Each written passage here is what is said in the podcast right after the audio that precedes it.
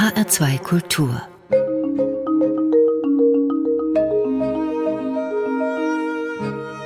Doppelkopf Willkommen beim Doppelkopf auf HR2 Kultur. Mein Name ist Stefanie Blumenbecker und ich begrüße meinen heutigen Gast im Studio, Frau Ingrid Pfeiffer, Kuratorin an der Kunsthalle Schirn und verantwortlich für einige der aufsehenerregendsten Ausstellungen der letzten Jahre. Willkommen, Frau Pfeiffer. Guten Tag, freue mich sehr. Frau Pfeiffer, ich habe es eben schon kurz gesagt, Sie sind verantwortlich gewesen für die Ausstellungen, unter anderem die Ausstellungen Fantastische Frauen, Sturmfrauen, Künstlerin der Avantgarde und auch die Impressionistinnen. Das waren alles Präsentationen, die in der Frankfurter Schirn gezeigt wurden, in der Kunsthalle Schirn und die für Aufsehen gesorgt haben.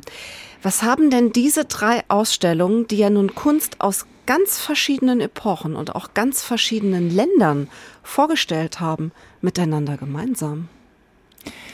Also ich habe 2008 bei den Impressionistinnen einfach entdeckt, dass sie zu Unrecht von der Kunstgeschichte vergessen wurden. Und das fand ich eine unglaubliche Erkenntnis, weil ich natürlich im Studium nicht so viel von Künstlerinnen gehört hatte und auch sonst früheren Berufsleben. Also ich habe viele Ausstellungen auch über Männer gemacht, über Matisse, über James Ensor, über Moholy Notch, über Beuys, Warhol, ganz viele andere.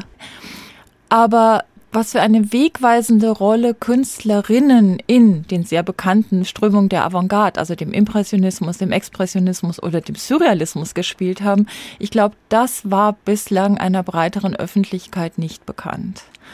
Es ist nicht so, dass das nicht erforscht wäre. Also ich bin nicht die, die das alles entdeckt hat, aber es drang viele Jahre lang nicht so ins Ausstellungswesen.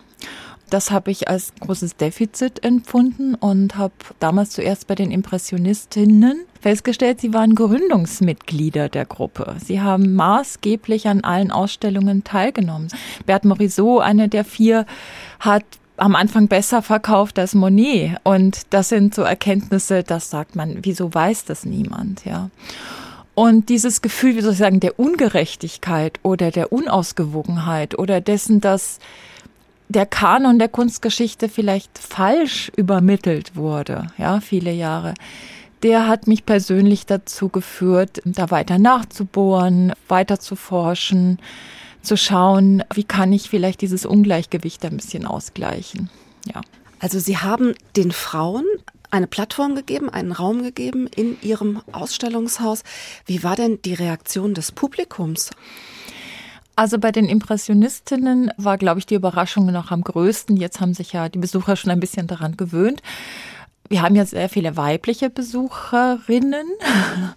Man geht überhaupt bei Museen so etwa von 70 Prozent aus, ja, weltweit dass die auf der Suche sind bis heute nach so einer Art Role Model. Ja, nicht nur die Künstlerinnen suchen Vorläuferinnen, sondern auch Besucher und Besucherinnen wollen auch mal überrascht werden. Sie wollen etwas Neues sehen, etwas, was sie noch nicht wussten, was einfach die Grenzen sprengt. Und ich glaube, dieser Überraschungsmoment ist für uns als Ausstellungsmacher, Macherin ein wichtiger Beweggrund. Auch für mich selber. Ich möchte ja nicht sehen, was ich schon hundertmal woanders gesehen habe. Also es ist eigentlich so, dass ich immer Ausstellungen mache, die ich sehen möchte. Ich stelle mir das vor und denke, oh, wieso hat das noch keiner gemacht? Also mache ich es mal, wenn es geht, natürlich. Ne? Hat ja auch Grenzen. Mhm. Weil Sie haben nach der Reaktion gefragt, was für mich überraschend war. Ich meine, das ist jetzt immerhin 2008 gewesen. Ich habe in der Ausstellung Männer gesehen, Besucher, männliche Besucher, die sich wahnsinnig darüber aufgeregt haben. Das Kunst von Frauen an den Wänden. Ja, die konnten das irgendwie mit ihrem Weltbild nicht vereinbaren. Das war für mich sehr überraschend. Die wurden richtig aggressiv zum Teil. Die diskutierten lautstark vor den Bildern. Also ich mache ja gern was Provokatives, muss ich sagen. Aber es war schon so, ich hatte das Gefühl, dass manche, auch Kollegen oder so, sich angegriffen fühlen durch diese Neudefinition dessen, was ist Impressionismus. Nicht nur männliche Besucher fühlten sich vielleicht angegriffen, auch die Presse war ja nicht nur aufgeschlossen gegenüber dem Projekt. Es gab auch Pressestimmen, die ihn unterstellt hatten, dass sie diese Ausstellung machen würden, weil das gut ins Geschäft passen würde und dass ja die Malerinnen, die Impressionistinnen eigentlich eher langweilig wären und zum Beispiel immer wieder Mütter mit Babys malen würden. Also Frauenthemen, so typische. Und dass Mary Cassette zum Beispiel einfach auf den Spuren von Degas gewandelt sei. Was entgegnen Sie? Also das ist alles wissenschaftlich widerlegt und das habe ich auch im Katalog versucht zu zeigen. Vorurteile sind sehr haltbar, ja. Also da, da könnte ich ganz lang drüber sprechen. Was macht überhaupt die Qualität eines Kunstwerks aus? Was ist das Alleinstellungsmerkmal? Was ist Genie? Was waren die Themen? Wie definiert sich gute Kunst über Motive, über Stil? Also das ist ein ganz weites Feld. Und jetzt nur ganz kurz, also Bert Morisot zum Beispiel hat ja einen unverwechselbaren Stil, auch Mary Cassatt der sich sehr stark von den männlichen Kollegen unterschied. Morisot war zum Beispiel besonders locker im Stil, besonders skizzenhaft, besonders dahingeworfen. Man sah einzelne Pinselstriche viel stärker als bei vielen anderen. Eine ganz andere Handschrift, sehr hell, sehr viel weiß, sehr leicht aber auch intensiv. Es ist erwiesen, dass sie zum Beispiel Manet, mit dem sie befreundet war, der nicht an der impressionistischen Gruppe teilgenommen hat, heute ein bisschen dazu gerechnet wird, obwohl er nie dabei war bei den Ausstellungen, Sie hat ihn als Freund beeinflusst. Er wurde heller in den 1870er Jahren. Ja, er war vorher dunkel von Velasquez, dunkeltonig beeinflusst von Goya. Manet lockerte seinen Pinselstrich und seine Palette wurde viel, viel heller durch den Einfluss seiner Freundschaft mit Morisot. Und das ist nachgewiesen. So, eins. Mary Cassatt kam aus der Schule von Philadelphia, die sehr aufgeschlossen war in der Zeit. Sie wurde Freundin von Degas. Sie war keinesfalls seine Schülerin. Aber das sind so Vorurteile, die immer wieder, auch wenn sie hundertmal entkräftet sind, wenn sie etwas wiederholen und wiederholen, dann denkt jeder, da ist was dran. Ja, können Frauen noch eigentlich Genies sein? Die Zeit hat 2017 noch auf dem Cover getitelt, die Zeitung Die Zeit, ist Genie männlich? Fragezeichen. Und dann wurde im Artikel groß und breit geschrieben, dass das natürlich nicht stimmt. Aber indem sie so etwas wiederholen und wiederholen und wiederholen, das gilt für alles, zementieren sie falsche Aussagen. Das gilt für Rassismus, das gilt für alle Vorurteile gegen Frauen, gegen Minderheiten. Kunst ist auch Soziologie. Sie entsteht nicht im luftleeren Raum. Künstler sind nicht unabhängig, auch männliche Künstler nicht von ihren Lebensumständen, ob sie arm oder reich sind, ob ihnen jemand hilft oder nicht, wo sie kreativ sind, in Berlin oder in der Provinz. All das spielt da rein. Und wie viel stärker in einer so gesellschaftlich noch sehr ja, begrenzten Phase wie dem späten 19. Jahrhundert. Frauen durften allein nicht bürgerliche Frauen, ja, auf die Straße, sie durften nicht stundenlang irgendwo herumsitzen, das, da, da haben sie ihren guten Ruf verloren. Deshalb haben die keine Bahnhöfe gemalt, keine Brücken, keine Industrieanlagen und so weiter, ja wie die Männer, sondern eben ihren Garten, ihre Freunde, ihren Mann, ihre Kinder, ihre Dienstmädchen, ihre Schwestern. Das waren die Motive, die ihnen zur Verfügung, zur Verfügung standen. So mhm. ist es. Es gibt ja in Deutschland immer noch die Tendenz, in großen Überblicksausstellungen zu bestimmten kunsthistorischen Themen oder Fragestellungen Künstlerinnen und mit ihnen ja auch die Perspektive der Frauen einfach auszublenden. Liegt das denn schlicht daran, dass viele von den Kuratoren Männer sind? Ich kann über die Beweggründe von Kollegen gar nicht so sprechen. Manche denken sicherlich, das ist jetzt vielleicht marketingtechnisch angesagt. Manche haben vielleicht wirklich ein Interesse daran, äh, den Kanon zu verändern neue Forschung einzubeziehen. Wir, wir stellen ganz andere Fragen, aber dieser soziologische Blick, glaube ich, wird immer wichtiger, weil die Menschen wollen, das ist meine Erfahrung, etwas sehen, was mit ihren eigenen Lebensumständen irgendwie zu tun hat. Also jetzt nicht irgendwelche altmodischen Ismen abarbeiten. Die Ismen, also Expressionismus, Impressionismus, ne, das sind alles Hilfsmittel, die wir natürlich immer noch einsetzen, aber eigentlich müssen wir uns fragen, warum will ich das heute überhaupt noch sehen?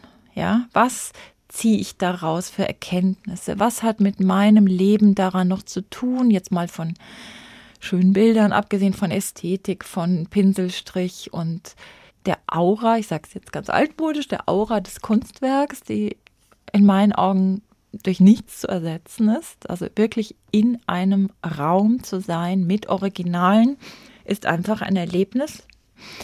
Diese Fragestellung, was interessiert uns daran? Was ist daran wild und neu und schräg und anders und was beschäftigt mich, stellt mich in Frage, vielleicht auch mein Denken mal auf den Kopf. Und das soll ja Kunst. Genau das soll sie. Also sie ist, sie ist nicht funktionell, wie jetzt Design oder so. Kunst ist etwas, was Grenzen sprengt, was utopisch ist, was in die Zukunft weist.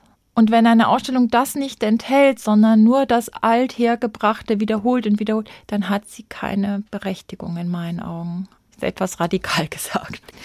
Frau Pfeiffer, wir hören ja während unseres Doppelkopfs immer ein wenig Musik und das erste Stück, das Sie uns mitgebracht haben, das bringt uns auch nach Paris, nämlich in die sogenannte Belle Epoque. Sie haben für unseren Doppelkopf ein Stück von Eric Satie ausgewählt, eine Gnossienne. Was empfinden Sie, wenn Sie diese Musik hören? Also Satie hat ja auch am Montmartre gelebt, darauf kommen wir ja noch und er hat diese, diese Schwermut in seinen Stücken, wobei die Gnossienne im Gegensatz zu den Gymnopäden mir noch besser gefallen. Sie sind noch etwas schräger, also nicht ganz so eingängig ins Ohr. Auch sehr eingängig, aber es, es hat noch dieses Moderne darin. Er war ja auch ein Außenseiter als Musiker und mit vielen Künstlern befreundet. Er hat schwierige Zeiten erlebt. Er ist, glaube ich, auch am Alkoholismus gestorben ja, die Musik spiegelt einfach so ein Zeitgefühl für mich. Ja, es mhm. passt sehr gut zur Ausstellung, die wir damals gezeigt haben am Montmartre. Ja, dann tauchen wir jetzt ein in die Welt des Montmartre des 19. Jahrhunderts und hören von Eric Satie die Gnossienne Nummer 1. Helene Grimaud ist die Solistin am Klavier.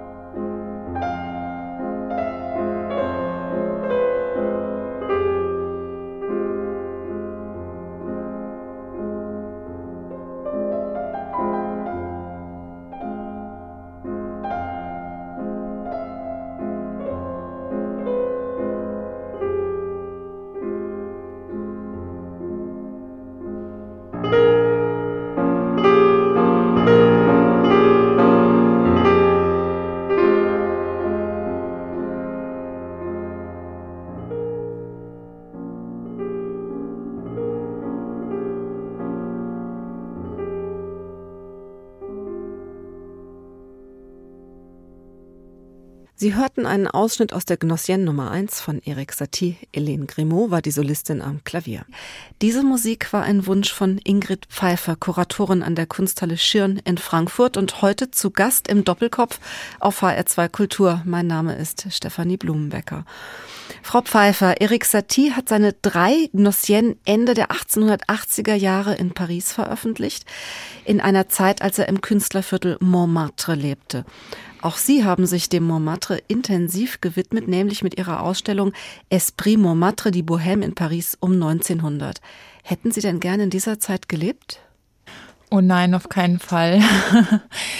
Also es war eine sehr harte Zeit, späten 19. Jahrhundert, auch in Paris. Ich habe damals selbst sehr überrascht festgestellt, was für eine Art Slum der Montmartre noch war zum Teil ohne Licht, ohne Strom. Gaslicht gab's, kein fließend Wasser in vielen Häusern. Müllabfuhr kam nur sporadisch. Es gab Freiflächen, brachliegende Flächen. Es gab noch alte Mühlen eben, die stehen geblieben waren auf dem Hügel des Montmartre viele heruntergekommene Häuser, die in großem Gegensatz waren zum prächtigen Paris, ja, sonstige Paris. Aber es war eben auch ein Ort der Kunst viele uns heute sehr bekannte Künstler wie Toulouse-Lautrec oder Van Gogh und später auch Picasso lebten dort einige Jahre und prägten natürlich auch das Viertel. Es gab sehr viele, ich glaube 200 Varietés mit abendlichen Shows. Sehr viele Zeitschriften wurden gegründet. Es war eben auch ein Viertel der Freiheit. Deshalb zogen die Künstler hin. Es war billig, aber es war auch ein Freiheitsraum für sie. Ja, sie konnten ein bisschen schalten und walten, wie sie wollten. Aber ein hartes Leben. Also viele haben zu viel getrunken. Man trank den berühmten Absinth, literweise muss man sagen. Man trank sehr viel Wein. War vielleicht nicht so starker Wein, aber man gab sowas sogar schon Kindern. Aber das mhm. führte natürlich auch zu Alkoholismus in großem Stil. Ihre Ausstellung hatte auch durchaus einen deutlichen Schwerpunkt auf diesen sozialen Verhältnissen. Warum interessieren Sie diese gesellschaftlichen Verhältnisse einer Zeit so sehr? Also ich glaube, dass Kunst uns irgendwie noch heute betreffen sollte und eben beides ist, ein gelungenes Kunstwerk, aber auch ein Zeitstil, ein, ein Ausdruck für historische Zusammenhänge, die uns vielleicht fehlen auch. Geschichtsbewusstsein, kann man so sagen, kann auch die Kunst vermitteln. Ein Beispiel ist Toulouse-Lautrec. Viele haben mir gesagt, ach, ich dachte mal, das ist so ein oberflächlicher Maler des Concon gewesen mit diesen Plakaten, wo die Tänzerinnen so die Beine werfen und so weiter. Und du zeigst hier auf dem Bett liegende, ausgemergelte Prostituierte, du zeigst Trinker, du zeigst ganz andere Seiten an ihm. Also Blues-Lautrec war ja auch eine ganz traurige Gestalt. Er hatte nach einem Unfall ich glaube, mit zwölf Jahren ist er nicht mehr weiter gewachsen, also sein Körper, nur noch sein Kopf und er war sehr klein und, und sozusagen behindert. Er wohnte mit Prostituierten zusammen in Bordellen monatelang und sagte, das sind meine besten Freunde, das sind Ausgestoßene, so wie ich. Künstler haben sich damals oft als Außenseiter der Gesellschaft betrachtet. Auch Cézanne oder Van Gogh haben sich selbst so beschrieben. Ja, also heute ist ja Kunst etwas ganz Schickes. Damals war das etwas, was man nicht tat, ja, was man lieber lassen sollte, was dem Untergang geweiht war für viele. Es ist ja auch eine Generation von Künstlern gewesen, die Sie in Ihrer Ausstellung gezeigt haben, die diese Themen aufs Tablett brachten, die Sie zeigten, die eine Art neuen Realismus entwickelt haben. Warum haben die Künstler das gemacht, diese Aspekte des Lebens zu malen und nicht das Schöne, die blühenden Blumen vielleicht in den Gärten des Montmartre? Ja, das waren oft Werke, die sie vielleicht auch für sich selbst gemalt haben und die kaum verkäuflich waren. Es war eine riesige Umbruchzeit auf vielen, vielen, vielen Ebenen, politisch, gesellschaftlich, zwischen Mann und Frau, auf dem Kunstmarkt. Und ich finde es spannend, einfach den Finger auf solche Veränderungsmomente zu legen, so würde ich es sagen. Also es geht weniger um einen künstlerischen Stil, sondern einfach zu sagen, hier passiert etwas, was bis heute eine Entwicklung angestoßen hat. Das, was ich eben schon meinte. Also diese mhm. Aktualität.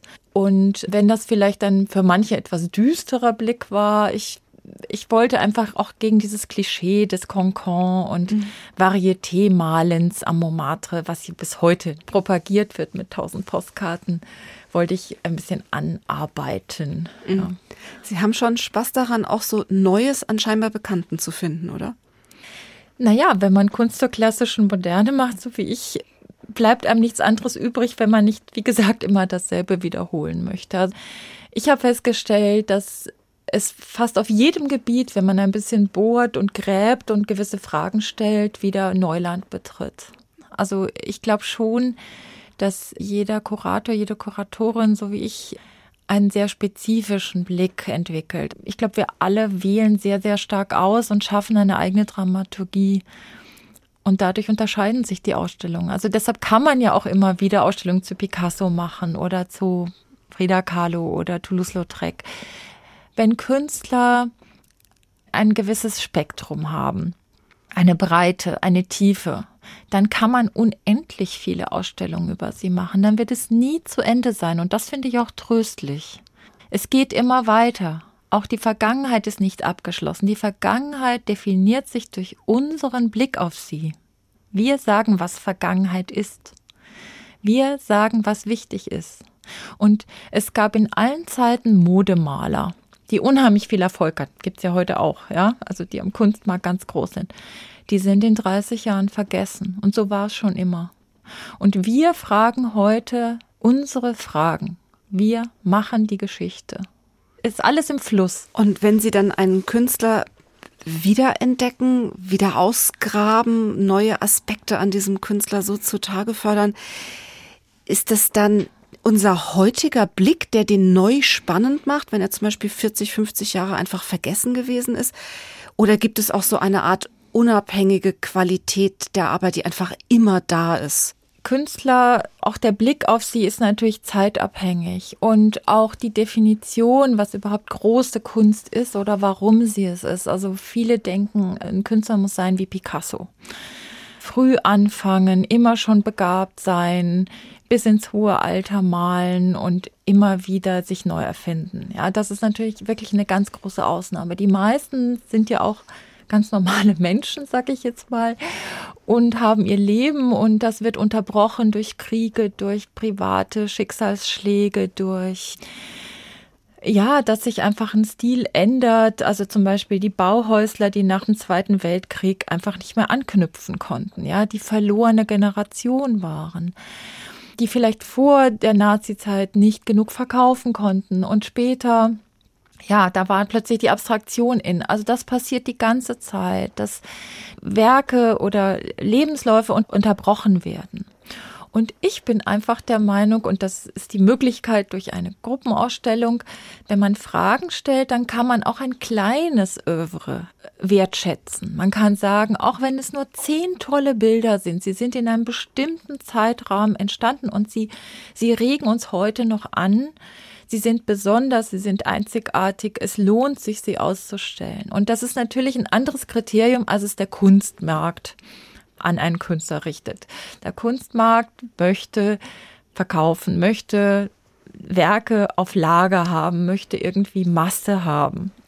Und viele Werke, gerade von vergessenen Künstlern und Künstlerinnen, gibt es nicht in Masse. War einfach nicht möglich in der damaligen Zeit. Oder ist zerstört, verbrannt, verloren. Mhm. Also was auf dem Kunstmarkt funktioniert, muss nicht unbedingt bei uns funktionieren und umgekehrt. Und das gibt mir eine gewisse Freiheit. Das schätze ich auch sehr, dass ich auswählen kann unter ganz anderen Gesichtspunkten. Eben kann es wissenschaftlich nennen, man kann es individuell nennen. Das ist eine große Freiheit, die ich auch wirklich sehr schätze. Ja. Mhm. Frau Pfeiffer, Ihre Musikwünsche für die heutige Sendung führen uns an ganz verschiedene Orte. Der nächste nach Berlin. Sie haben nämlich das Lied zu Asche, zu Staub ausgewählt, das aus der Fernsehserie Babylon Berlin stammt. Wie kamen Sie auf dieses Stück? Naja, durch die Ausstellung Glanz und Elend in der Weimarer Republik und ziemlich zeitgleich kam auch diese Serie eben ins Fernsehen und ich habe sie mehrfach gesehen und sie hat mir sehr gefallen und vor allem dieses Stück finde ich unglaublich suggestiv und dann diese Stimme, also dieses Schräge daran, geheimnisvolle, düstere. Ich glaube, dem kann sich kaum jemand entziehen. Zu Asche, zu Staub aus Babylon, Berlin.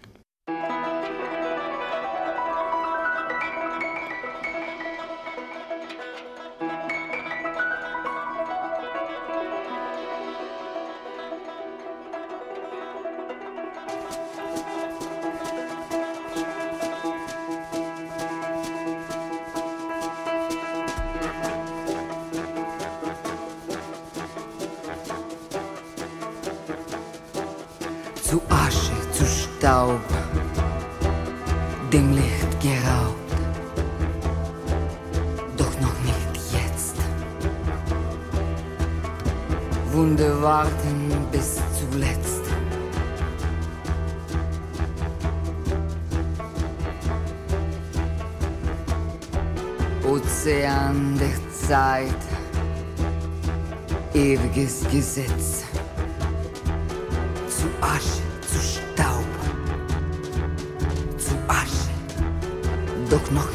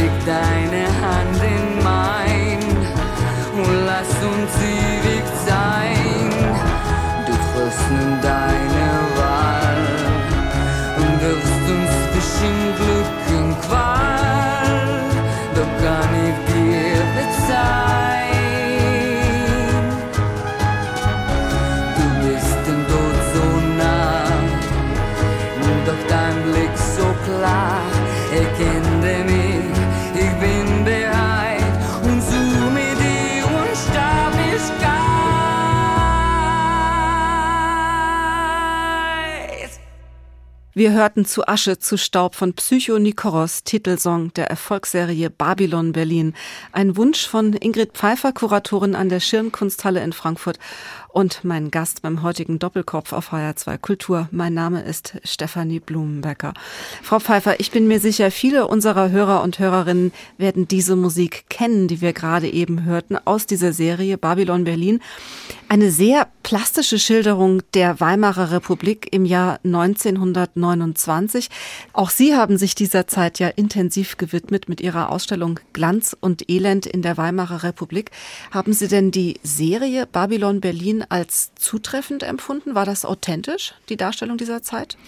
Ja, natürlich hat die Serie, es war eine Kriminalgeschichte, manches zugespitzt, aber im Großen und Ganzen diese Stimmung in den Berliner Hinterhöfen und so, die kam schon sehr gut durch. Auch dieses Fiebrige, dieses, dieser Tanz auf dem Vulkan, der immer wieder beschrieben wird.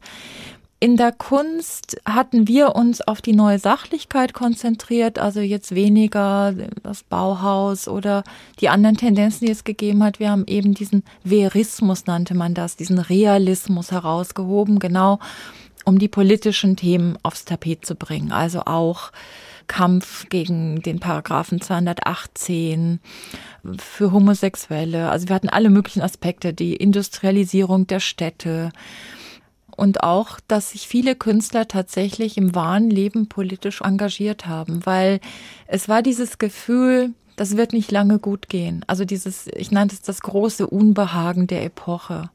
Und das war ein bisschen der rote Faden auch in der Ausstellung. Sie haben im Vorgespräch mir gesagt, diese Ausstellung wäre für Sie ein Statement gewesen. Zielen Sie da auf diese politischen Aspekte ab? Naja, wir sehen ja heute viele Parallelen. Leider muss ich sagen, vieles ist wiedergekommen, mit dem wir alle nicht gerechnet haben. Antisemitismus und Verschwörungstheorien und Verherrlichung des Dritten Reichs und so weiter. Ich denke schon, dass wir in der Kultur da auch Statements abgeben sollten und auf Freiheit beharren sollten die Ausstellung war so eine Art Spiegel für beginnende negative Tendenzen. So habe ich das schon gesehen. Ich hatte das Gefühl, die ist eben auch sehr aktuell, leider muss man fast sagen, zu aktuell und habe mir schon auch eine Diskussion gewünscht, die sie anstoßen soll. Das sind eben die Mittel, die wir einsetzen können als Ausstellungsmacher und Macherinnen. Ja, nochmal Spiegel vorzuhalten und zu sagen, denkt dran, macht es nicht wie in Weimar, lasst es nicht untergehen, lasst nicht die Demokratie auf tönernen Füßen stehen wie damals, sondern haltet daran fest, kämpft dafür. Es ist natürlich auch ein, ein einfach ein Raum gewesen, in dem man ganz aufregende Künstler und Künstlerinnen, wir hatten auch da 30 Prozent Künstlerinnen, sehr starke, zum Beispiel Elfriede Lose-Wächtler, die selber in einer Anstalt gelandet ist und also ihre Familie hat es gut gemeint, wollte ihr bei psychischen Problemen helfen in den 30er Jahren und die ist tatsächlich im Rahmen des Euthanasieprogramms von den Nazis getötet worden in so einer Irrenanstalt in Anführungsstrichen. Also sich sowas nochmal vor Augen zu führen, ne? dass Künstler auch gefährdet sind und Außenseiter immer gerne an den Rand gedrängt werden ja, also das waren auch Themen in der Ausstellung. Viele Frauen zu zeigen, viele starke Persönlichkeiten und auch viele Unbekannte übrigens. Einige davon kennen wir heute nicht, weil sie in der späteren DDR gelebt haben. Zum mhm. Beispiel Kate Dienbit aus Rostock oder Kurt Querner oder einige, die jetzt aus Berlin gekommen sind, aus den Sammlungen. Und das war für mich jetzt auch aufregend. Also da, äh, da wird der Kanon nochmal in eine andere Richtung erweitert. Ja, nicht nur geschlechtlich, mhm. sondern eben auch räumlich. Sie haben es eben schon gesagt, etwa ein Drittel der Ausstellung Glanz und Elend in der Weimarer Republik in der Frankfurter Schirn waren Künstlerinnen, Frauen, die daran teilgenommen haben. Und Sie haben dann zu mir auch gesagt, dass diese Ausstellung in gewisser Weise für Sie eine ideale Ausstellung gewesen wäre. Wie meinen Sie das? Na, sie war vielleicht so, wenn Sie so wollen, die aktuellste in den letzten Jahren. Also sie hat am meisten mit heute zu tun. Wir hatten auch Historiker eingeladen. Wir hatten ein Symposium zum Thema damals und jetzt und eben nicht nur unter künstlerischen, sondern auch unter gesellschaftspolitischen Fragestellungen. Und das fand ich jetzt sehr wichtig, auch mal sowas zu machen, ja. Und auch, dass Sie ein Thema ausleuchten und einfach wie selbstverständlich dann die Künstlerinnen mit hinzunehmen. Genau, also ich habe ja viele Ausstellungen in den letzten 20 Jahren in der Schirn gemacht, auch viele Männer ausgestellt, Yves Klein, James Ensor, Laszlo Morlinot, Richard Gerstl, Philipp Gasten, viele andere noch. Es war jetzt nie mein Ziel, diese Künstlerinnen, Ausstellungskuratorin zu werden, sondern das hat sich so organisch einfach so entwickelt. Ich sehe eben Künstlerinnen-Ausstellungen rein, mit, nur mit Künstlerinnen wirklich als Hilfsmittel heute noch, um den Kanon zu erweitern, einfach ihnen ein, ein Podium zu geben und mal den Blick darauf zu richten. Aber es ist ein Zwischenschritt. Im Idealfall möchte ich Ausstellungen machen, wo Frauen und Männer oder auch das dritte Geschlecht einfach gleichermaßen selbstverständlich zum Thema gezeigt werden und dass ich nicht mehr sagen muss, ja, warum fehlen da die ganzen Künstlerinnen bitte in der Geschichte? Dass ich nicht sagen muss, ich suche die jetzt mit sehr viel Mühe überall heraus, sondern sie sind einfach da, sie sind offensichtlich da, aber so ist es eben noch nicht. Würden Sie denn auch eine Ausstellung machen mit zeitgenössischen Künstlerinnen, die heute leben, nur mit Frauen? Also wir zeigen in unserem Programm sehr viele zeitgenössische Künstlerinnen, aber ich würde jetzt keine Gruppenausstellung machen mit Künstlerinnen, weil es dazu meiner Meinung nach heute keinen Grund mehr gibt und sie dann wieder in so eine Art Ghetto gesteckt würden, weil man muss das ja ganz klar sagen, ich mache das, weil das historisch für sie kompliziert war und weil sie aus der Kunstgeschichte rausgestrichen wurden, ja, zu Unrecht, obwohl sie da waren. Also immer, wo Kunst entstanden ist, hat es Künstlerinnen gegeben. Das ist so ein Statement, das ich immer sage. Heute herrschen ganz andere Bedingungen und die Künstlerinnen, die ich persönlich kenne, die würden das auch gar nicht wollen. Die wollen nicht so separiert werden. Die wollen einfach wahrgenommen werden, gleich behandelt werden, so wie überall, gleich bezahlt, gleich gesammelt, gleich gekauft. Die wollen einfach wegen ihrer Themen beachtet werden. Mhm. Und da hat sich ja zum Glück seit den 70er Jahren sehr viel getan. Also ich würde es nicht machen. Äh, sehen Sie sich eigentlich als feministische Kuratorin? Warum nicht? Jeder definiert Feminismus anders. Wenn das jemand so nennen will, gerne. Ich habe nichts dagegen. Ich habe auch keine Angst, in irgendeine Schublade gesteckt zu werden. Ehrlich gesagt mache ich das, was mir Spaß macht und was mich interessiert. Ich würde natürlich nie Leute Männer wie Frauen ausstellen, von deren Werk ich nicht überzeugt bin. Aber ich glaube, das muss man eigentlich nicht sagen. Also Qualitätsbewusstsein, dass man sagt, es ist spannend, es ist neu, es ist besonders, es ist eigen. Das ist natürlich die Basis für jegliche Ausstellung, klar. Ja. Und alles andere ist nur noch eine Draufgabe. Frau Pfeiffer, Sie haben sich für die nächste Musik ein Stück von Grace Jones gewünscht. Die Sängerin ist ja eine Ikone der 80er Jahre und war bekannt für ihren Bürstenhaarschnitt, spektakuläre Frisur. So ein bisschen androgyn war sie auch und Wahnsinnskostüme, die sie immer getragen hat. Sie haben mir erzählt, Sie haben sie im Konzert gesehen 2010 in Frankfurt. Wissen Sie noch, was sie da auf der Bühne anhatte? Also Grace Jones hat ja diese wahnsinns langen Beine und ich weiß noch, dass ich so dachte, oh, in ihrem Alter unglaublich. Die hat sich gar nicht verändert seit den 80ern und hatte so schwarze, enge Strumpfhosen, kann man sagen, und so eine Art Body an. Und was mich so beeindruckt hat, sie hatte Riesenkonzerte und sang und hatte dabei einen Hula-Hoop-Reifen. Und die ganze Zeit hat sie diesen Reifen in, in Bewegung gehalten, während sie sang vor Tausenden von Menschen. Unfassbar fand ich das. das war so ein bisschen ihr Markenzeichen mit diesem Hula-Hoop-Reifen. Also so eine, eine Kunstfigur und eben auch eine ganz coole Frau, ja, in deiner unverwechselbaren, samtigen Stimme. Die wollen wir jetzt hören von Grace Jones, ihr größter Hit Slave to the Rhythm.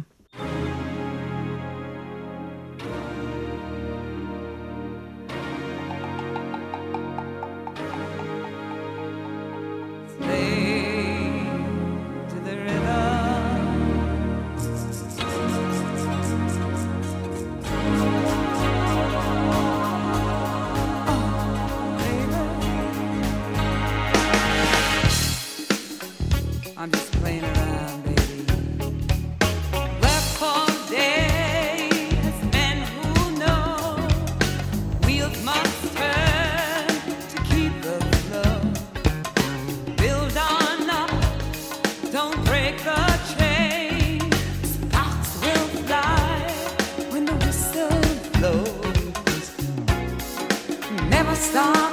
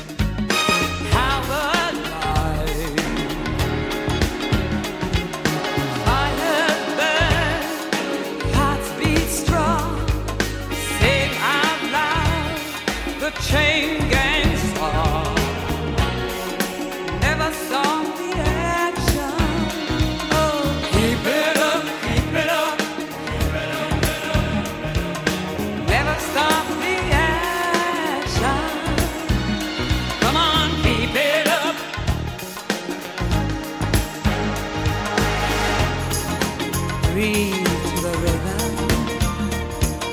dance to the river.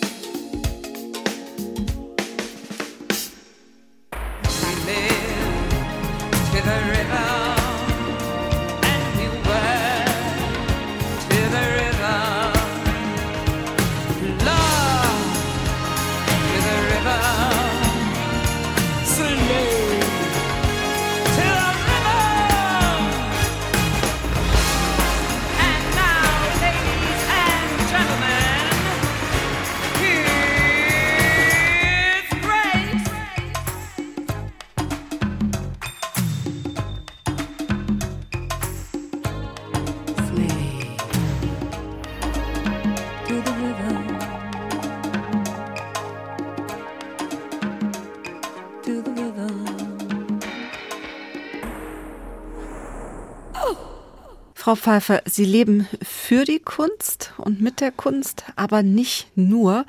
In unserem Vorgespräch sagten Sie mir, Sie könnten sich auch vorstellen, im Leben noch mal etwas anderes zu machen, als Ausstellungen zu kuratieren. Was könnte das sein? Ich habe noch viele andere Interessen. Dazu zählt also besonders die Umwelt. Ich engagiere mich für verschiedene ja, Umweltorganisationen und mache da einiges und gehe auch überhaupt sehr gerne in die Natur. Ich mache das jetzt schon so ein bisschen parallel neben der Kunst. Also mich interessiert Demokratie und Umwelt als Thema und sich da einfach auf verschiedenen Ebenen zu engagieren, vielleicht mal auch mehr Zeit zu haben dafür später mal. Können Sie sich auch ein politisches Engagement vorstellen oder eher ein ehrenamtliches? Naja, jetzt noch in einer bekannten Partei irgendwie aktiv zu werden, ist vielleicht ein bisschen spät. Ja, warum nicht? Aber ich glaube, so die Zivilgesellschaft ist auch etwas, wo man sich gut engagieren kann. Es gibt viele Organisationen. Also ich bin Greenpeace, WWF, BUND. Sogar bei unserem lokalen Streuobstwiesenverein in Darmstadt bin ich Mitglied, wo sehr sinnvolle Dinge getan werden für die Natur. Außerdem interessiert mich sowas wie Reporter ohne Grenzen, Amnesty International, also alles das, was Freiheit und Demokratie auch in anderen Ländern unterstützt. Dafür würde ich mich einsetzen. Ja, ich glaube, es hat alles mit allem zu tun. Sie sind auch auf den sozialen Medien unterwegs und Sie nutzen auch diese Plattform, dieses Forum, um sich politisch zu positionieren. In welcher Form tun Sie das? Ach, meistens teile ich einfach interessante Artikel oder Informationen, auf die ich gestoßen bin. Aber ich mache das ganz undogmatisch. Ich lese viel Zeitung und mache mir viele Gedanken und das beschäftigt mich viel. Also ich habe das Gefühl, dass wir uns heute nicht mehr so in unser Schneckenhaus zurückziehen können, weder in der Kultur noch sonst als Menschen, dass wir sehr stark gefragt sind, weil wie gesagt, wenn man die schweigende Mehrheit ist, die immer mitschwimmt, dann unterstützt man natürlich unausgesprochen auch viele Entwicklungen. Man muss sich irgendwie auch wehren und positionieren und zu allem, nicht zu allem, aber zu manchem eine Meinung entwickeln. Mündiger Bürger sein sozusagen. Und ich empfinde da ein gewisses brennendes Bewusstsein immer mehr, dass wir auch irgendwie auf einem Vulkan tanzen gerade, in vielfacher Hinsicht, und aufpassen müssen, dass er uns nicht verschluckt. Also dieses Zukunftsgefühl, das frühere Generationen noch hatten, dass die Zukunft etwas Großartiges und Wunderbares ist und dass immer alles besser wird für die Menschheit. Ich glaube, das haben wir alle nicht mehr so richtig und auch die jungen Menschen nicht. Finde ich sehr schade auch, sehr traurig. Und ich glaube trotzdem noch, dass man viel verändern kann und muss und soll und dass es einem auch gut tut, wenn man sich engagiert. Also mir tut es gut, wenn ich nicht nur sitze und warte, dass die anderen über mich bestimmen. Ich möchte mitbestimmen, ja. Das ist ein schönes Schlusswort. Liebe Frau Pfeiffer, zum Abschluss unseres Gespräches möchten wir noch einmal eine Musik hören, die uns an einen bestimmten Ort bringt, zu einem ganz bestimmten Zeitpunkt, nämlich zu einem Konzert, das 1980 in Berlin stattgefunden hat von der Band Barclay James Harvest. Waren Sie da gewesen bei diesem Konzert? Nein, da war ich noch zu jung, aber Barclay James Harvest war eine meiner Lieblingsbands in den 80ern. Und ich weiß noch, dass ich dieses Bild, wie sie da am Brandenburger Tor gespielt haben, das hat sich mir so eingebrannt. Berlin. Sie haben so gespielt, dass hinter der Mauer die anderen alle zuhören konnten. Und das war ihnen noch ganz wichtig, auch in, als politische Botschaft. Das haben ja einige Bands gemacht. Das ist eine englische Band, aber sie hat noch sehr poetische Texte. Das hat mir gefallen. Aber es passt vielleicht jetzt so zum Zurückschauen. Das wollen wir jetzt auch hören. Berlin von Barclay James Harvest. Am Mikrofon verabschiedet sich Stefanie Blumenbecker. Liebe Frau Pfeiffer, schön, dass Sie hier gewesen sind. Vielen Dank. Vielen Dank.